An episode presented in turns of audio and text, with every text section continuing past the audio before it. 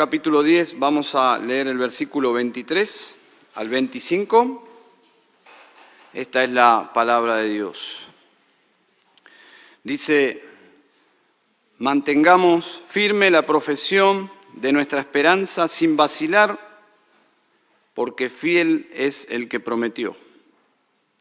Y consideremos cómo estimularnos unos a otros al amor y a las buenas obras, no dejando de congregarnos como algunos tienen por costumbre, sino exhortándonos unos a otros y mucho más al ver que aquel día se acerca. Bueno, habiendo orado ya, Pastor Mariano, vamos a, eh, a meditar en estos versículos. El título del sermón es no dejando de congregarnos. Encontramos esa expresión en el versículo 25. Ese es el título, no dejando de congregarnos. Todos sabemos que hay un aspecto de la, de la vida cristiana que son las disciplinas espirituales, que son muchas, no todos están de acuerdo en la cantidad de disciplinas que califican como disciplinas espirituales, pero solo por citar alguna de ellas, orar, leer, meditar, servir, cantar, etc. Eh, y que nadie puede hacer esas cosas por el otro. Es decir, por eso son personales, son individuales, pero de la misma forma hay disciplinas espirituales que tienen que ver con la comunidad, con la iglesia, y hay un espacio importante, fundamental para esas disciplinas, que es en relación a la congregación, ¿eh? a la comunidad de los santos, la iglesia local. Entonces son las disciplinas espirituales para practicar en comunidad. No se pueden practicar de ninguna otra forma. Y si somos objetivos, las cartas del Nuevo Testamento no fueron escritas eh, a nosotros como individuos, podríamos decir que fueron escritas para nosotros como congregación, ¿está bien? O como congregaciones. Y estas disciplinas forman, y citando la expresión del Ministerio de Nueve Marcas, una cultura de discipulado. ¿Bien? Esas son las disciplinas espirituales, para practicar y vivir en comunidad una cultura de discipulado.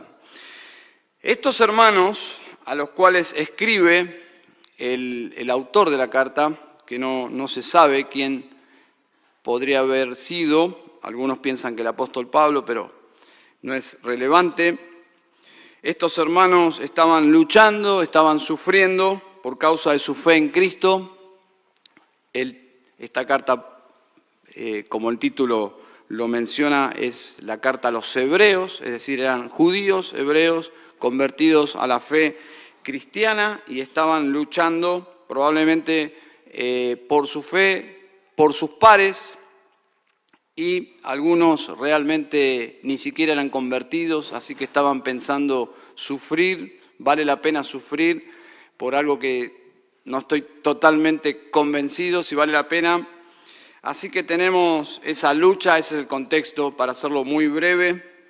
Eh, personas que realmente no eran convertidas, en la mayoría sí, pero que estaban allí en la iglesia. Y eso sucede, y sucede, sucedió y sucederá en todas las iglesias locales de personas que, que están en esa transición, están luchando en sus corazones, están deseando tener lo que observan que otros tienen, quisieran tener la fe que, que, que ven en la iglesia o quizás la fe de sus padres o la fe de sus amigos, y en algunos casos son, lo expresan, son abiertos en cuanto a sus dudas, sus luchas, y en otros casos les da vergüenza para no perder ese sentido de comunidad y, lo callan, y luchan solos con esas dudas, y seré cristiano, no seré cristiano. En todas las iglesias eh, existen esos casos, entonces están evaluando, están luchando inclusive con sus propias dudas, incredulidad, y están allí en la iglesia, no, no, la, no la abandonan. Y esto sucede. Hay personas que eh, realmente y tristemente nunca llegarán a la fe. ¿eh? como dice Pablo en 2 de Timoteo 3:7, siempre aprendiendo, pero nunca pueden llegar al pleno conocimiento de la verdad. Tristemente, en todas las iglesias existirán casos así, de personas que están siempre aprendiendo algo nuevo de la fe cristiana, inclusive asombrados, inclusive impactados, redarguidos, ¿eh? iluminados. Eso se observa en esta epístola. Si la leen, por favor, adviertan esos detalles, pero no terminan de resolver y poner su confianza en Cristo. Así que este pasaje es como una arenga desde el cielo en medio de esta batalla de los verdaderos cristianos de los que están en, en, ese camino de querer serlo, de aquellos que están luchando para abandonar la fe. Bueno, es justamente eh, palabras de ánimo, de exhortación, de amonestación a continuar, si lo podríamos decir de una forma simple, a continuar el camino del discipulado cristiano valientemente junto a otros y a no abandonar al Señor despreciando su sacrificio perfecto y suficiente. Bien, hay tres puntos sobresalientes en el pasaje que hemos leído. Son eh, exhortaciones a seguir, a continuar, eh, a no abandonar el discipulado cristiano. Primer punto, el desafío de mantenerse firmes. Segundo punto, el desafío de ayudar a otros a lograrlo. Y en tercer lugar, el lugar donde ese, ese fortalecimiento ocurre. ¿Está bien? Entonces, versículo 23, el desafío a mantenerse firmes. Dice, mantengamos firme la profesión de nuestra esperanza sin vacilar, porque fiel es el que prometió. Estas son las órdenes del Señor para su iglesia en cualquier lugar del planeta, ya sea un lugar tranquilo, una iglesia, no sé, en una colonia rural, eh, o quizás en una ciudad complicada como Pakistán, hostil a la fe, o en una situación como en el primer siglo, o en Roma del primer siglo, bajo persecución, no importa. Estas son eh, las órdenes de nuestro Señor.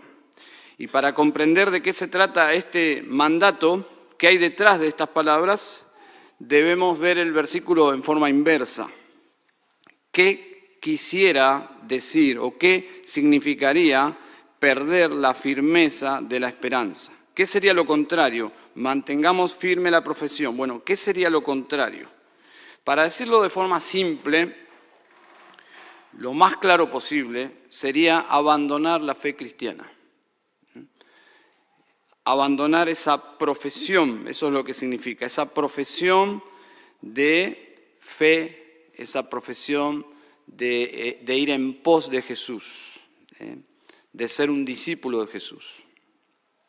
Ahora, ¿por qué alguien haría eso? ¿Por qué alguien, por ejemplo, abandona la carrera militar? Porque probablemente sea muy duro y evaluando el costo, alguien puede decir esto ya no es para mí.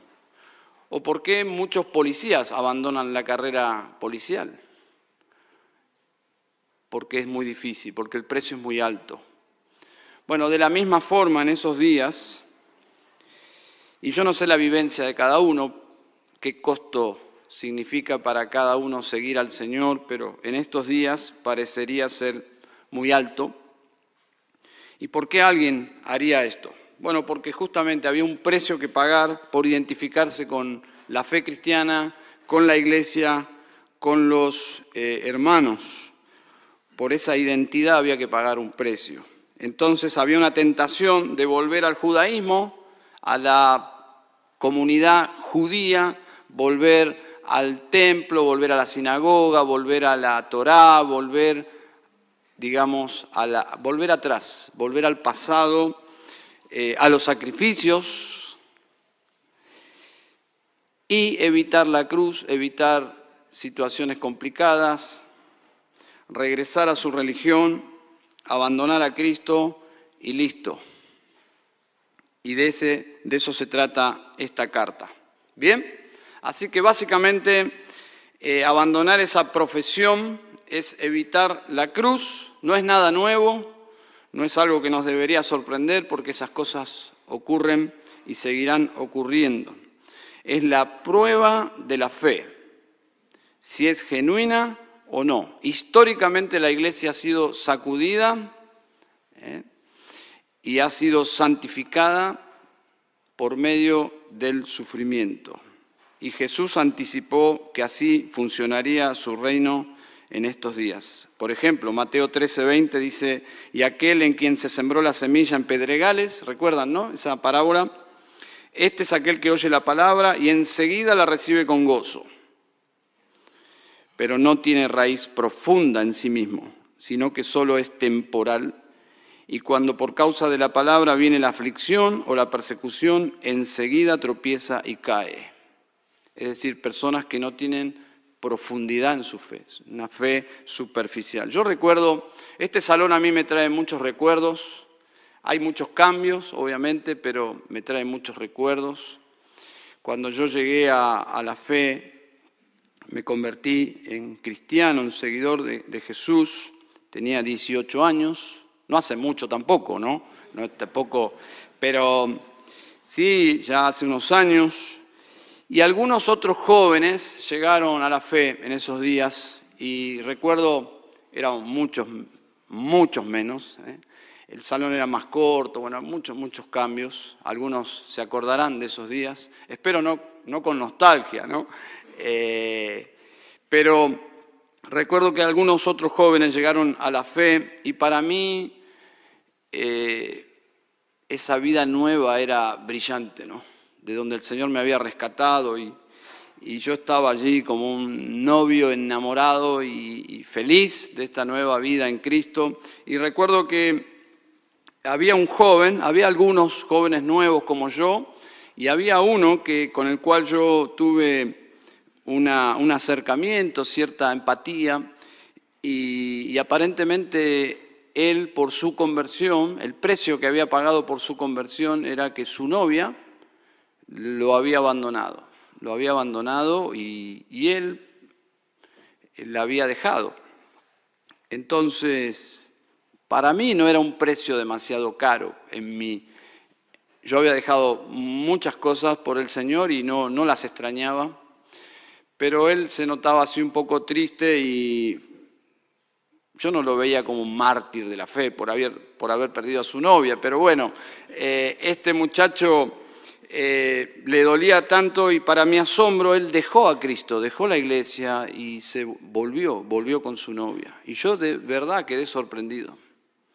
En mi, fe infante y yo ignorante, dije, ¿cómo podía hacer eso? ¿Cómo alguien podría dejar el tesoro para ir tras algo de tan menor valor? ¿Eh? Y ese es el punto aquí.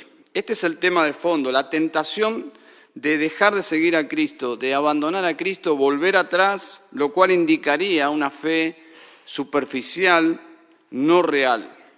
Lo dijo el escritor mismo en el capítulo 3, si ustedes quieren ir hacia atrás, hacia el capítulo 3, versículo 6, dice, pero Cristo fue fiel como hijo sobre la casa de Dios, cuya casa somos nosotros si retenemos firme hasta el fin nuestra confianza y la gloria de nuestra esperanza. ¿Se dan cuenta? Versículo 14, porque somos hechos partícipes de Cristo si es que retenemos firme hasta el fin el principio de nuestra seguridad. Los arminianos, que creen que la salvación se puede perder, indudablemente eh, entienden mal estos versículos. El pasaje no está diciendo que alguien puede abandonar a Cristo y perder su fe, su salvación. El pasaje está diciendo que la persona que abandona a Cristo no tuvo una fe bíblica. No es que perdió una fe bíblica, sino que nunca tuvo una fe bíblica. Es lo mismo que mencionó Jesús en las parábolas nunca tuvo una fe salvífica. En el versículo 23 dice, mantengamos firme la profesión de nuestra esperanza sin vacilar. Y la razón la dice el mismo texto, dice, porque fiel es el que prometió. No importa las luchas que pueden venir contra nosotros, nosotros estamos, si estamos en Cristo, estamos en sus manos, Él es fiel para guardarnos. El creyente dice, yo no voy a poder con todo esto que se viene, pero Dios sí. Dios sí me va a sostener. Yo no soy fiel, dice, pero la Biblia dice que si nosotros no fuésemos fieles, Él sí permanece fiel. Dios sí es fiel, Dios sí es fuerte. Yo soy débil, probablemente yo eh, vacile, pero Dios no. ¿eh? Entonces la razón para ser determinado en la fidelidad a Cristo es la fidelidad de Él hacia nosotros. Amén. Y ese es el punto. ¿eh? Detrás de la fe cristiana está el Señor. Por eso la fe cristiana es algo inquebrantable, indestructible.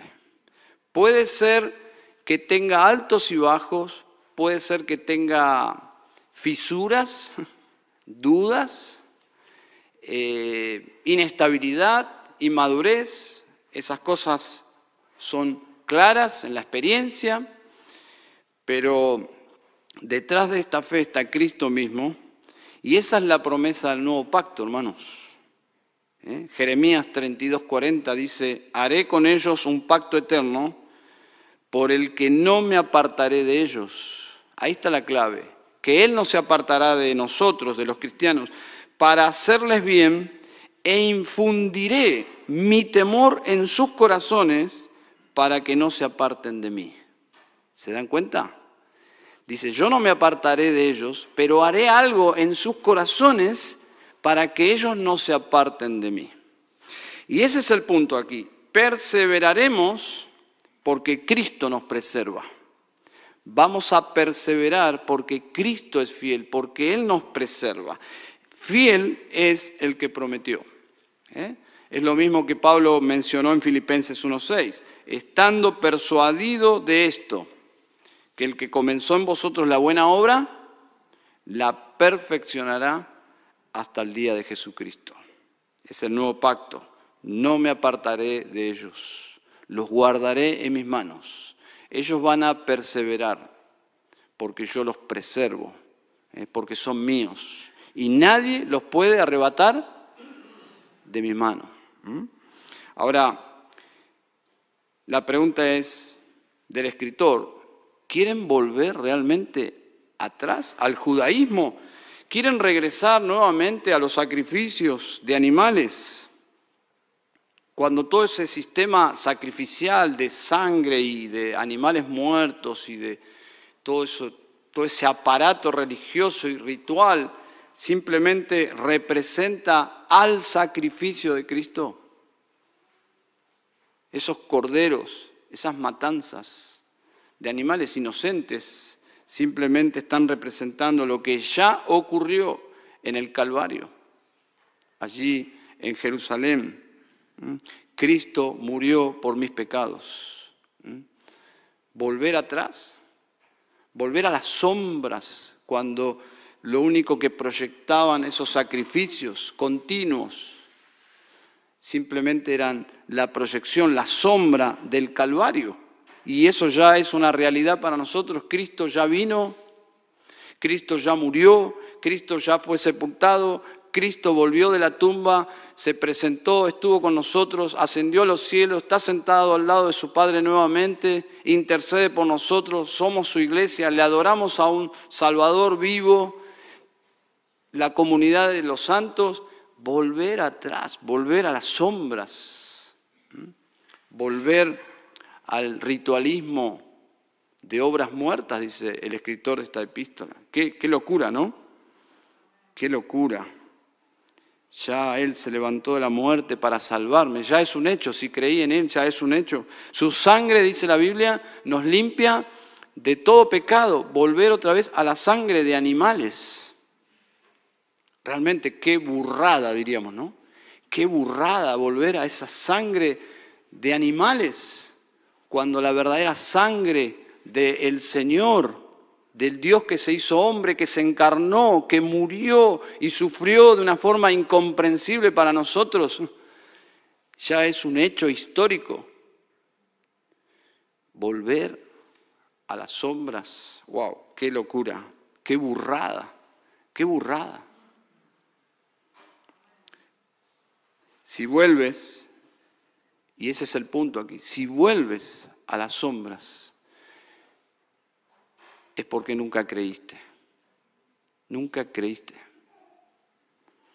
Nunca creíste el Evangelio, las buenas nuevas. Cuando este compañero y amigo nuevo en la iglesia volvió con su novia, abandonó a Cristo, dije, nunca, después de un tiempo dije, nunca tuvo el tesoro en sus manos. Por eso lo abandonó. Porque cuando alguien encuentra el tesoro, a Cristo, ¿por qué lo cambiarías?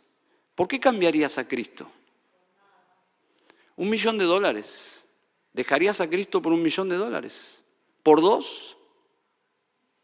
¿Se dan cuenta? Y aquí el precio de abandonar a Cristo era el yo, porque seguir a Cristo implica que voy a sufrir. Y a nadie le gusta sufrir.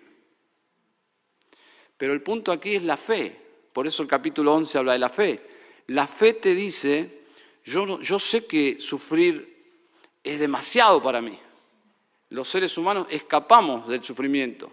Y de repente aquí estos locos, los cristianos, enfrentan el sufrimiento, pero ¿qué los mueve? Cristo murió por nuestros pecados. Si eso no significa suficiente como para sufrir, es porque realmente no lo creíste. Cristo murió por mis pecados. Entonces, y la fe va más profundamente en decir, si Él es mi Salvador y mi Señor, Él me va a sostener. Yo en mi fuerza sé que voy a flaquear. Ustedes se acuerdan la historia de John Hus, cuando está por enfrentar el martirio y va a ser quemado vivo él dice, no voy a poder, no voy a poder, y tiene una lucha terrible en cuanto a que si va a poder sufrir por el Señor, y él dice que está frente a la luz de una vela y pone su dedo ahí y saca su dedo y dice, no voy a poder. Quemando ya su propio dedo y dice, no voy a poder. Al día siguiente él murió como mártir, cantando, orando y amando a sus enemigos. Eh, se quemó como una antorcha viva. ¿Y de dónde sacó esa fuerza? Fiel es el que os llama. Eh. El que comenzó en vosotros la buena obra, la perfeccionará hasta el día de Cristo. Para nosotros es todo un tema de casi como nunca nos va a pasar. Como en la Argentina, algo así, persecución, martirio, nunca nos va a pasar, no lo sabemos. ¿Quién sabe?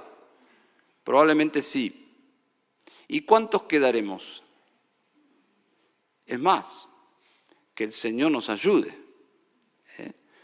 Eh, que el Señor nos ayude a que no sean solo palabras o canciones, sino que bajo el fuego de la persecución la iglesia históricamente se purificó. Entonces, ese es el contexto.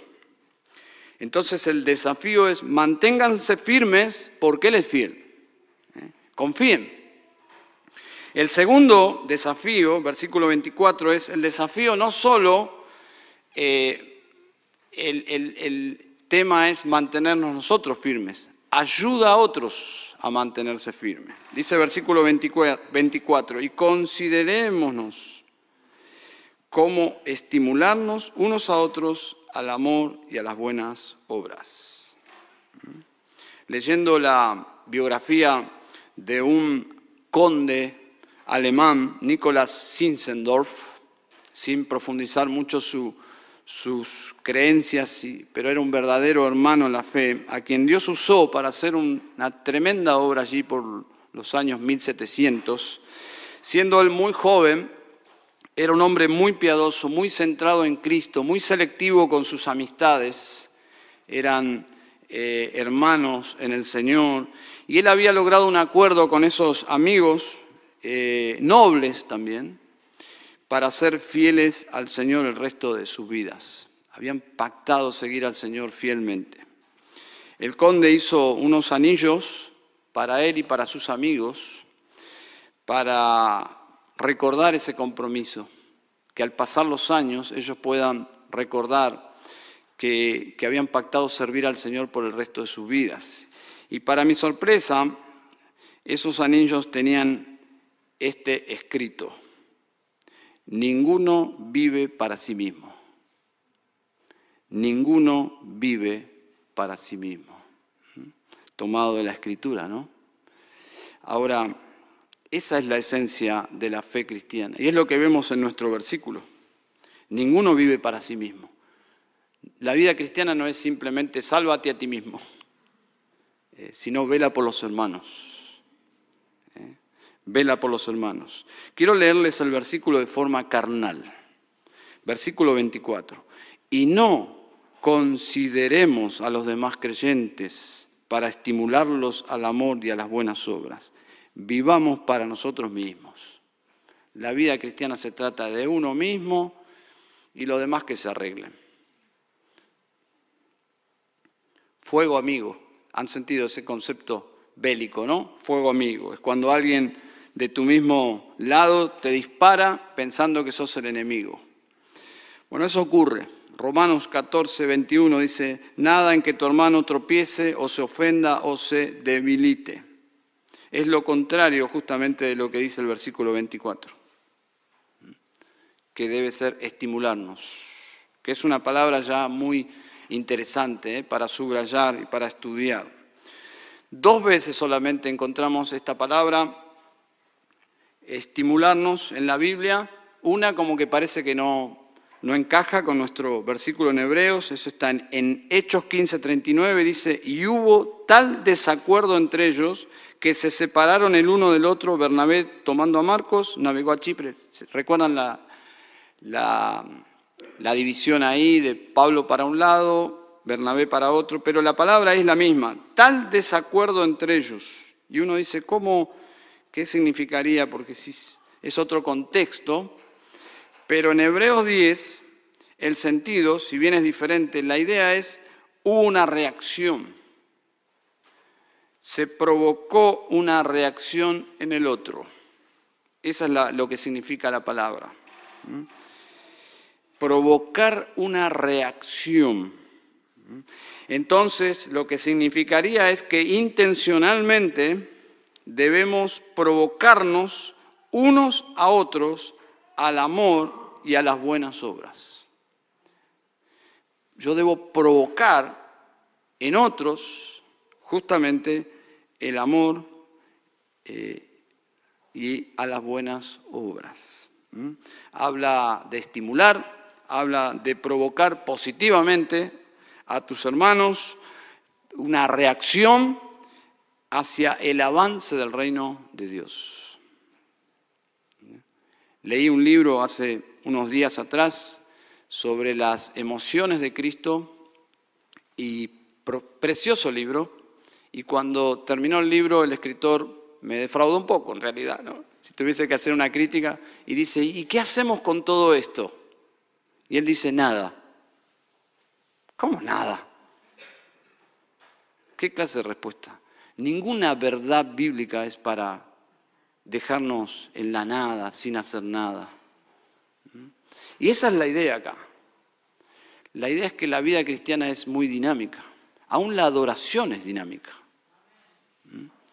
Provoca, provoca reacciones. ¿eh? Quiero decirte que tus mejores amigos en la fe, tus mejores aliados en la obra de Dios son los que te provocan a hacer algo con tu vida, que te provocan en esta dirección, ¿no? En, al amor y a las buenas obras. Son los que te animan a servir, los que te animan a servir mejor, son los que te exhortan a cambiar tus malos hábitos, son los que te animan con su ejemplo a testificar de la fe en Cristo, a ser mejores esposos, mejores esposas. Son los que te hacen sentir mal porque podrías ser un mejor padre o una mejor madre. Los que te hacen sentir mal en tu carne, en mi carne, probablemente sean tus mejores aliados. Los que te hacen sentir mal para que no abandones al Señor o para que abandones tus ídolos o alguna práctica egoísta. Todas estas cosas, hermanos, no pueden ocurrir en el aislamiento. Y esto nos lleva al tercer punto, ¿no? ¿Dónde ocurren estas disciplinas? Obviamente, el espacio donde esto ocurre es el versículo 25. Dice, no dejando de congregarnos, como algunos tienen por costumbre, sino exhortándonos unos a otros y mucho más al ver que el día se acerca. Prediqué sobre la importancia de congregarnos el domingo anterior a la cuarentena. Algunos hermanos me decían, eso fue profético. Y, y de verdad, al siguiente domingo ya la historia nos juzgará si hicimos mal, si hicimos bien. La verdad que uno ya duda de todo, pero intentamos ser prolijos y delante de Dios y en nuestras conciencias si nos equivocamos, mucho, poco, la historia y el Señor nos dirá, ¿no? Eh, es fácil eh, leer el partido con el diario del lunes, pero ninguno de nosotros vivimos algo así jamás. Así que aquí aplica la misericordia y la compasión, no la ley ni la justicia.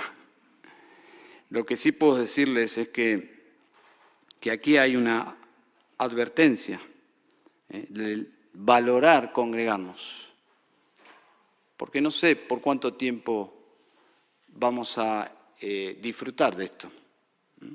Estuvimos, ¿cuántos meses? Yo no sé, pienso que deberíamos sacarnos del, calendario, del, ¿cómo es? De, nuestros, eh, de nuestra edad, dos años. Parecieron dos años que se... Pero quiero decirles que si bien este pasaje no menciona el Día del Señor, aunque lo incluye, pero es mucho más que el Día del Señor, un día de, donde la comunidad cristiana se ha congregado históricamente, sino que el foco aquí es la disciplina de congregarnos, es la disciplina espiritual de congregarse. Es una amonestación contra la costumbre, ahí está, está claro, ¿no? contra la costumbre de algunos de no hacerlo, de tenerlo en poco. Y les digo lo siguiente, minimizar la necesidad de congregarnos es minimizar nuestra capacidad de desanimarnos. ¿Eh? Es tenernos en, en mayor estima de lo que somos. Es como que yo puedo, el texto nos dice que cuando nos congregamos, básicamente algo pasará. Y esa es la expectativa con la cual venimos a la iglesia. Algo pasará, Señor. Más allá de mis emociones, más allá de mi carne, que tiene un montón de consejos para no congregarme. Y una vocecita que no sé de dónde viene, obviamente de, las tinieblas, que te dice que no vayas. ¿Para qué? tantas cosas para hacer en casa. ¿eh? Algunos viajan, en Campana tenemos hermanos que viajan 100 kilómetros porque no hay iglesia en su ciudad. Indudablemente esos hermanos son un ejemplo, porque hay razones de todo tipo para, para no ir a la iglesia. Razones económicas, eh, razones de comodidad, etcétera, etcétera, etcétera.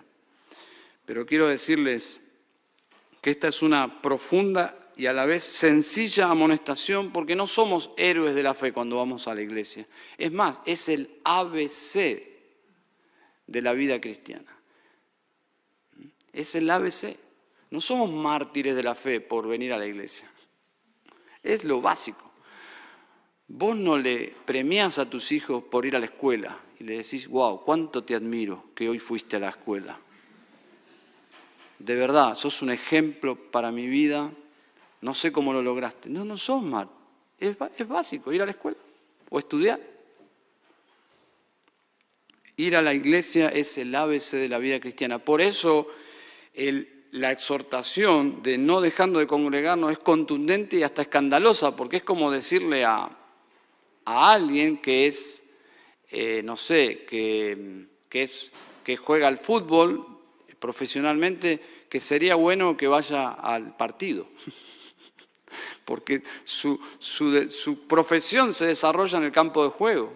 Entonces, no congregarse es justamente, es inconsecuente, pero de la inconsecuencia más escandalosa, porque es el ABC de la vida cristiana.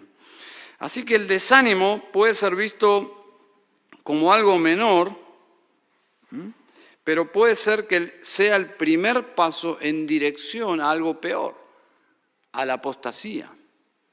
Porque alguien que se va acostumbrando a no congregarse, indudablemente va en un camino de descenso.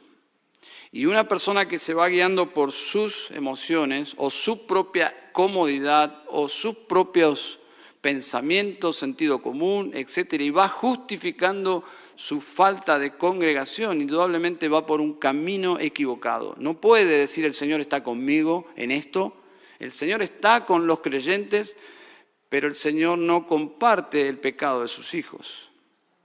Y si, eh, y si alguien tiene esta costumbre, es una costumbre pecaminosa.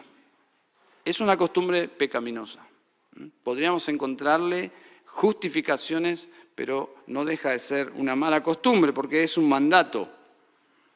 ¿eh? Es un mandato. Pero creo que el énfasis está en lo que hacemos cuando nos congregamos.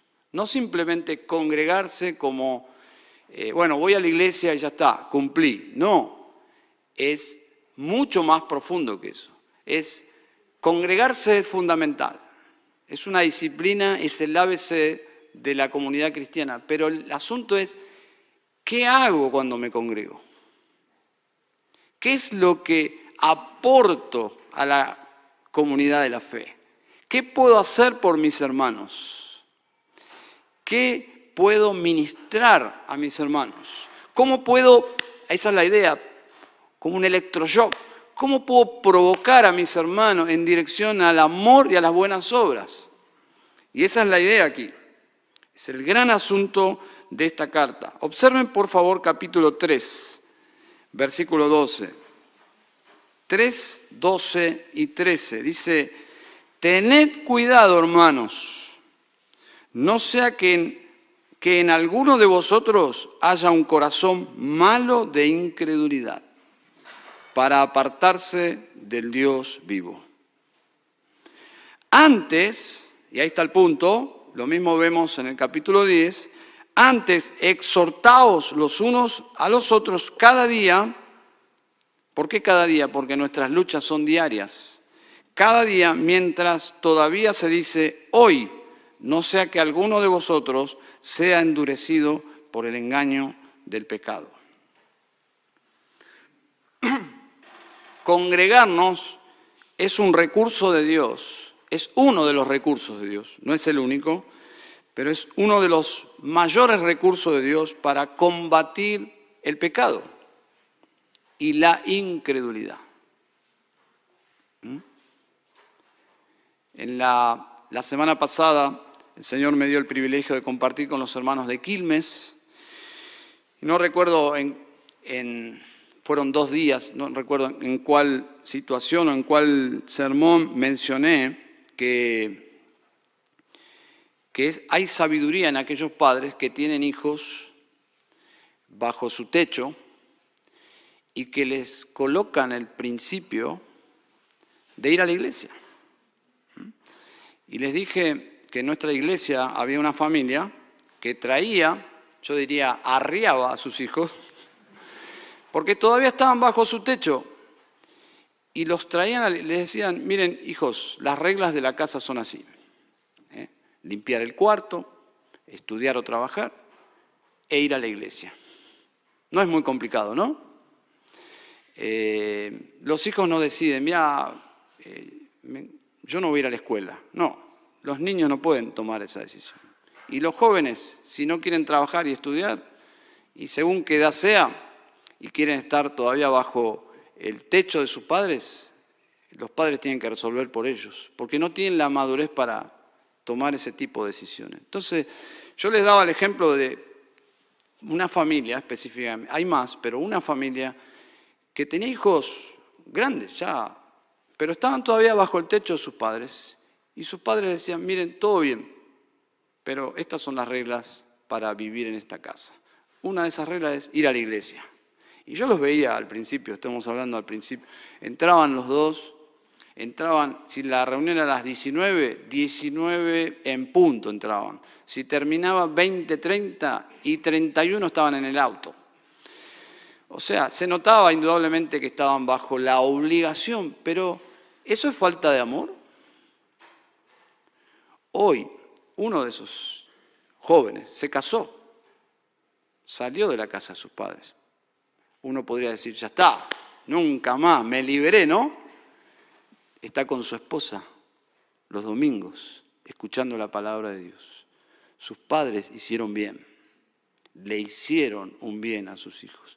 Y los padres que dejan a sus hijos actuar de acuerdo a sus corazones no hacen bien, no hacen bien. No están usando la autoridad que Dios les da para el bien de sus hijos. Que un padre le diga a su hijo adolescente, no querés ir a la iglesia, bueno, quédate pero portate bien, no es sabiduría bíblica. No está actuando con la autoridad que Dios le dio para hacerle un bien espiritual. ¿Qué mejor lugar que un joven, un adolescente, un niño inconverso que, que ni, ni entiende cómo funciona este mundo? ¿Qué mejor lugar que estar aquí escuchando la palabra de Dios? ¿Hay un lugar mejor? No existe un lugar mejor que estar con sus padres, adorando al Señor y escuchando la palabra de Dios que los puede llevar a la fe en Cristo. La Biblia dice que la fe viene por el oír y el oír por la palabra de Dios. ¿Dónde ocurre eso? No va a ocurrir frente a la PlayStation en casa, mientras sus padres están en la iglesia. Eso va a ocurrir en la comunidad de los santos, en la iglesia. Entonces, no dejando de congregarnos, aplica a la familia. Los padres tienen autoridad para llevar a sus hijos a la iglesia. Entonces, congregarnos es un recurso de Dios para combatir el pecado y la incredulidad. En los que no son cristianos pueden llegar a la salvación. Y los que estamos en Cristo y estamos desanimados, ¿eh? podríamos ser animados. ¿eh? El que está firme espiritualmente tiene combustible en el Señor ¿eh? para ver la necesidad de otros y ayudarles y estimularlos. tiene no solo en el Señor el ánimo para ir a la iglesia, sino también para ministrar a otros. Y ese es el punto aquí. Y el que está débil, flaqueando, luchando con sus pecados, vergonzosos, desánimo, bueno, debe congregarse para ser fortalecido por los más fuertes. Así que ambos hermanos, el que está firme y el que está desanimado, que se necesita mutuamente. El que está firme necesita ministrar y el que está desanimado necesita ser ministrado. Y esa es la, la disciplina de la congregación. Es mucho más que asistir. No es la, adoración no es algo pasivo, no es algo que ocurre solo en la plataforma aquí. Los músicos, los que hablan, envuelve a todos los santos. Todos estamos adorando al mismo Dios. Y, el que está cantando allí está alabando a Dios como el que está cantando aquí. Y el que está eh, tocando un instrumento para que nosotros podamos disfrutar de la adoración, no está adorando de ninguna forma superior al que no está tocando un instrumento. Estamos todos en, la misma necesidad de adorar al Señor juntos. Saben, tengo un conocido que sufre dolores de cintura muy fuertes, me da tristeza verlo sufrir, pero me da más sorpresa cuando lo quise llevar a un médico para que lo atienda y me dijo, no, no, no, no quiero ir. Y le dije, pero ¿cómo no quieres ir? No, no, porque me va a decir que, que tengo que bajar de peso. Entonces, pero suena ridículo, ¿no?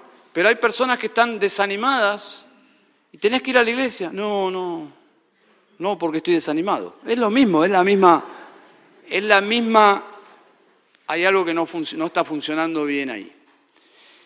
Entonces, algunas personas sencillamente se alejan del espacio donde Dios ha designado para tratar con el dolor y para tratar con el pecado y para tratar con las dudas.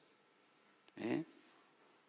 Yo sé que seguramente hay personas aquí que no son cristianas. Pero no es que soy eh, profeta ni... En todas las iglesias hay personas que no son cristianas.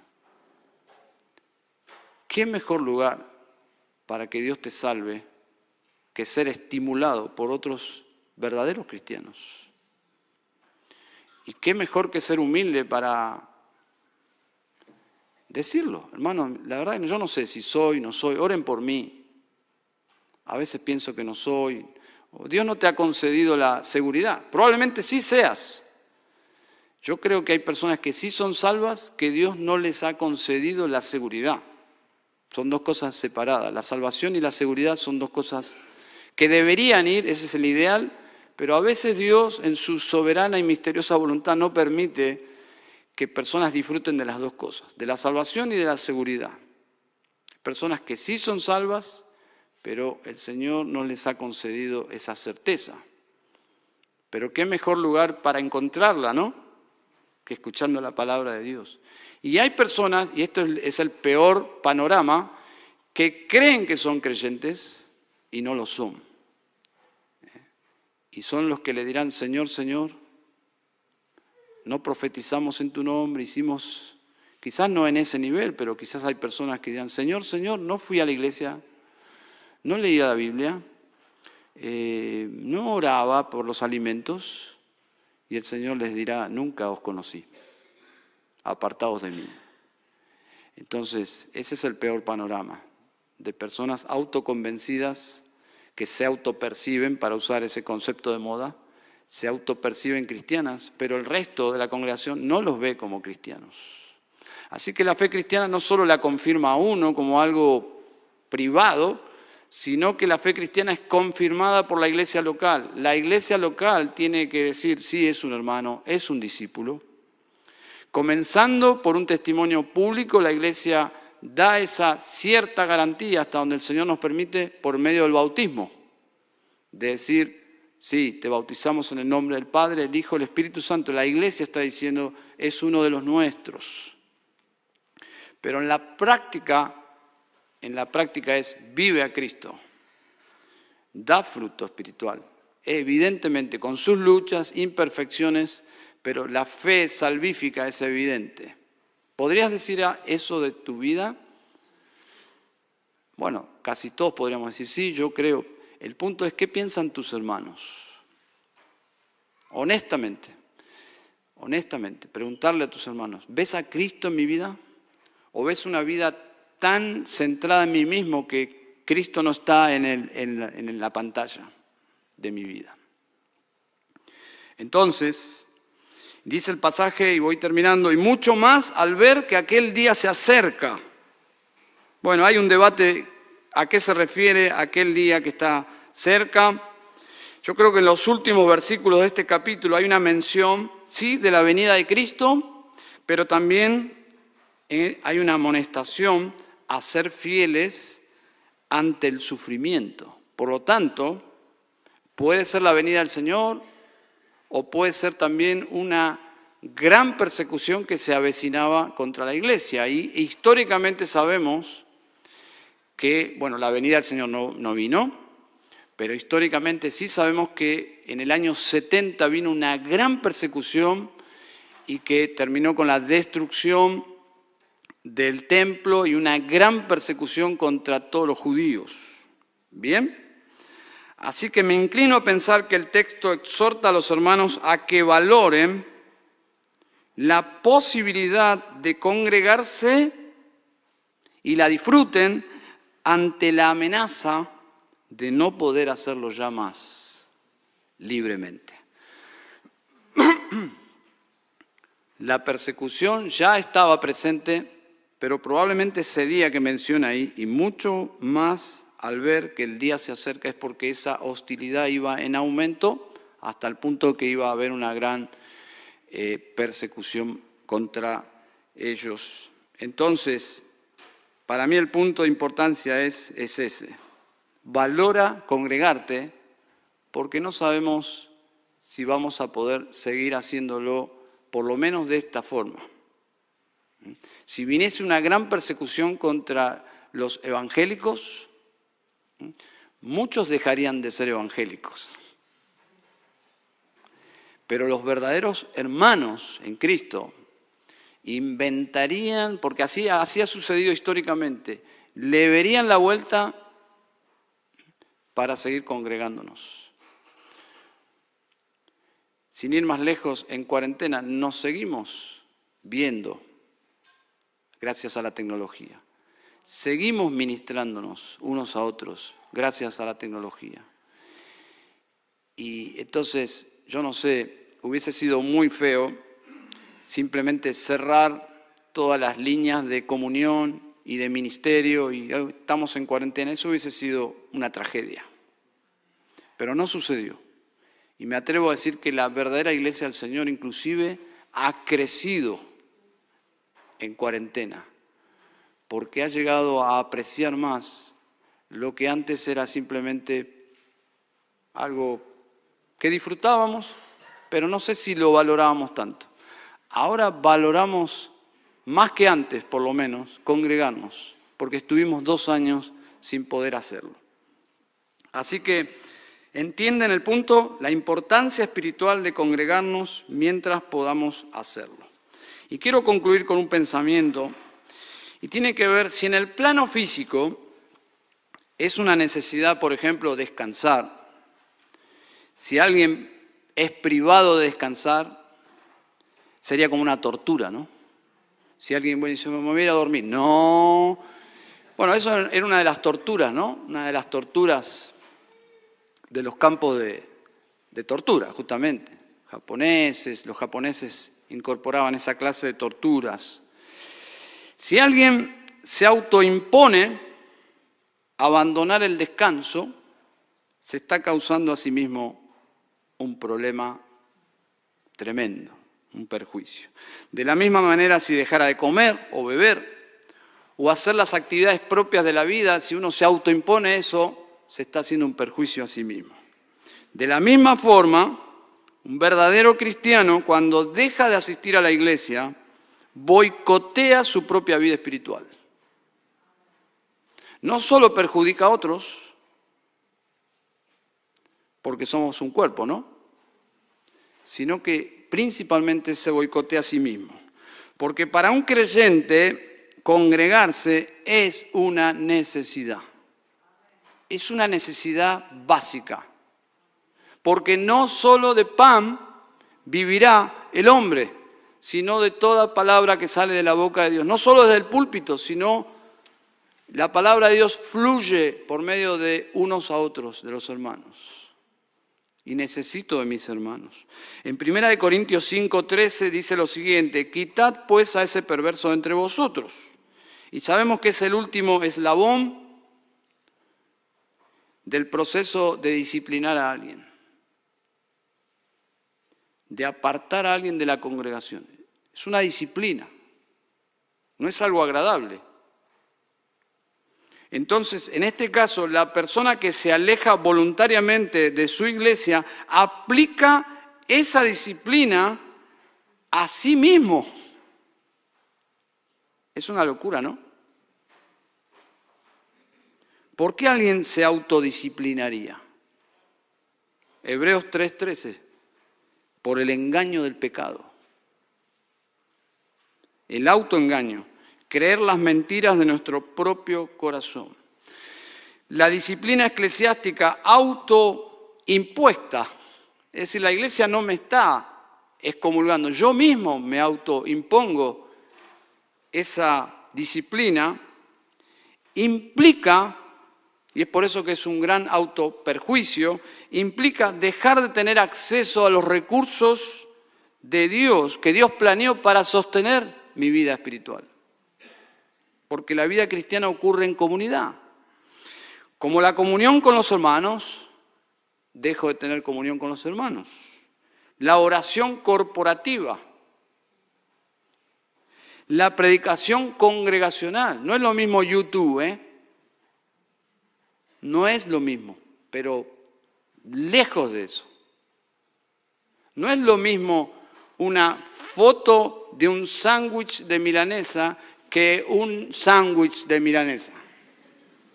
No es lo mismo un mensaje en YouTube que experimentar la predicación de tu pastor, no de una celebridad en YouTube, no, tu pastor de carne y hueso, que lo conoces, que puedes charlar con él, que conoces sus debilidades, sus fuertes.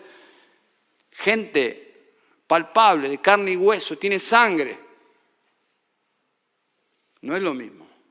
Entonces, te perdés de eso de la adoración congregacional, de cantar juntos, del servicio a la familia de la fe. No solo servir, que te sirvan. ¿Ustedes piensan que todo esto está automatizado?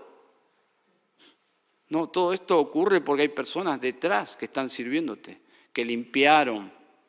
El sonido ustedes piensan que es automatizado, no, hay personas que están sufriendo todo el tiempo con los botoncitos y, que hay amor aquí. ¿eh? ¿Ustedes piensan que el pastor los domingos abre la Biblia y dice, a ver, ¿dónde predico hoy? Detrás de un sermón hay horas de estudio y oración. Y simplemente decir, no, hoy no voy a ir. Qué feo, ¿no? Algunos de ustedes irán a, un hogar hoy donde está preparando una comida, ¿no? Me imagino si tenés esa bendición. Y hay personas que están cocinando, estoy imaginándome el mejor cuadro, ¿no? Hay alguien ahora que está poniendo la leña ahí en la parrilla. Se me van ahí, no, mejor cambio la, cambio la, cambio la ilustración, mejor. Y de repente hay todo un trabajo de amor para celebrar y, vos decís, no voy. No voy. Bueno, ¿quieren, ¿quieren que les diga lo que siente un pastor cuando alguien directamente dice, no voy a la iglesia? Exactamente eso. Porque el pastor cuando estudia la palabra y predica la palabra está pensando en seres humanos, en hermanos, en su iglesia, en su familia, en sus ovejas. Y de repente una oveja dice, no voy. ¿No les parece que es una descortesía y una falta de amor inmensa? como dejar a una abuelita con su guiso de lenteja ahí preparado sobre la mesa y simplemente no vas. A veces los cristianos somos las personas con más falta de ética que existen. Simplemente nos cobijamos en, en que somos hermanos. Cuidado, hermanos. ¿eh? La ética cristiana supera a cualquier ética moral de este mundo. ¿Por qué? Porque somos hermanos y porque Cristo nos compró con su sangre. ¿Eh?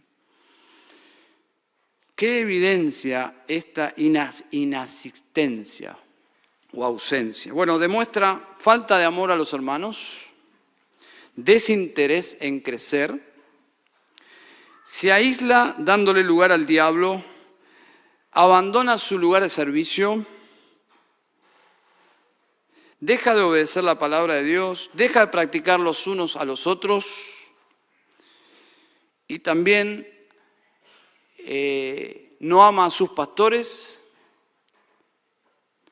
Y si hay un pacto de miembros, que es el caso de los, nosotros, las iglesias bautistas, entonces está faltando a tu palabra. No es poco, ¿no? No es poco. Así que hay tres puntos sobresalientes en esta exhortación a seguir, a continuar, más allá de lo que sientas, cómo te sientas. No abandones el discipulado y si no estás en Cristo, no abandones el lugar donde Dios puede con su poderosa palabra convencerte de pecado y darte el nuevo nacimiento y hacerte entrar al reino de los cielos. No abandones. Vení con tu papá, vení con tu mamá a escuchar la palabra de Dios. Debemos abandonar la idea errónea de creer que no necesitas de tus hermanos para mantenerte firme hasta el fin. Necesitas de tus hermanos. Algunos se sienten defraudados con la iglesia. Para estas personas su iglesia no está a la altura, pero esa altura no es bíblica. Esa altura es una invención, está inventada por nuestra propia imaginación y no por la Biblia. Saben, muchos se alejan de la iglesia porque dicen, no sé si has escuchado esto, no hay amor. Bueno, pensar así es falta de amor. No hay amor en esta iglesia. Eso es falta de amor. Y si Cristo quitara a las personas con falta de amor de su iglesia, esas personas que piensan así serían las primeras en ser eliminadas. Así que Cristo ama a su iglesia a pesar de todas estas cosas que pueden ser reales. Y esa es la clase de amor con la cual nos amamos unos a otros.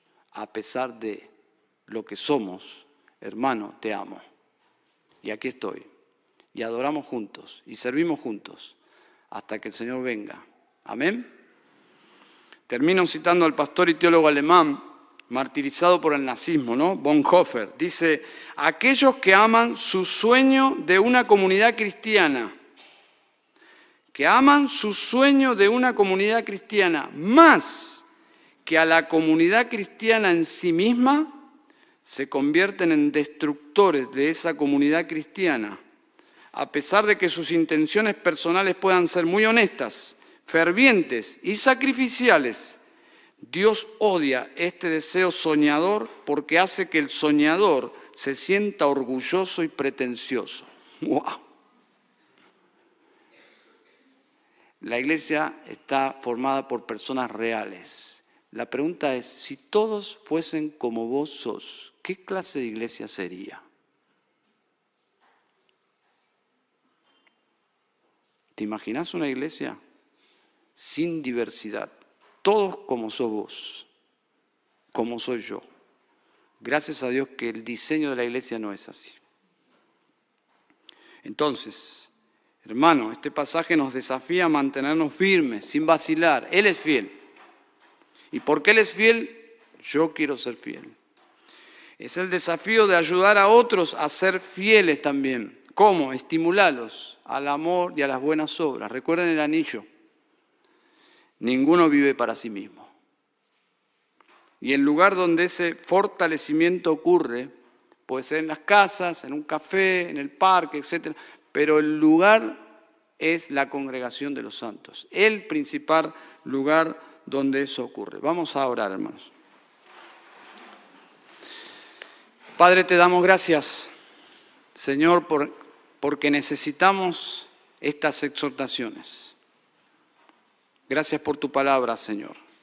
Gracias porque nos envuelves en tu amor cuando nos reunimos a congregarnos juntos. Tu palabra nos hace sentir amados, apreciados, pero también el amor de los hermanos es tu amor, Señor. Es tu amor reflejado en la relación de unos con otros las canciones, Señor, las canciones que cantamos, todo lo que vivimos cuando estamos juntos, es parte de, tu amor hacia nosotros y te damos gracias, Señor. Ayúdanos, Señor, ayúdanos, por favor, a valorar esta disciplina tan básica, pero tan necesaria, Señor, que es congregarnos para la gloria de tu nombre, Señor. Oramos en Cristo Jesús. Amén.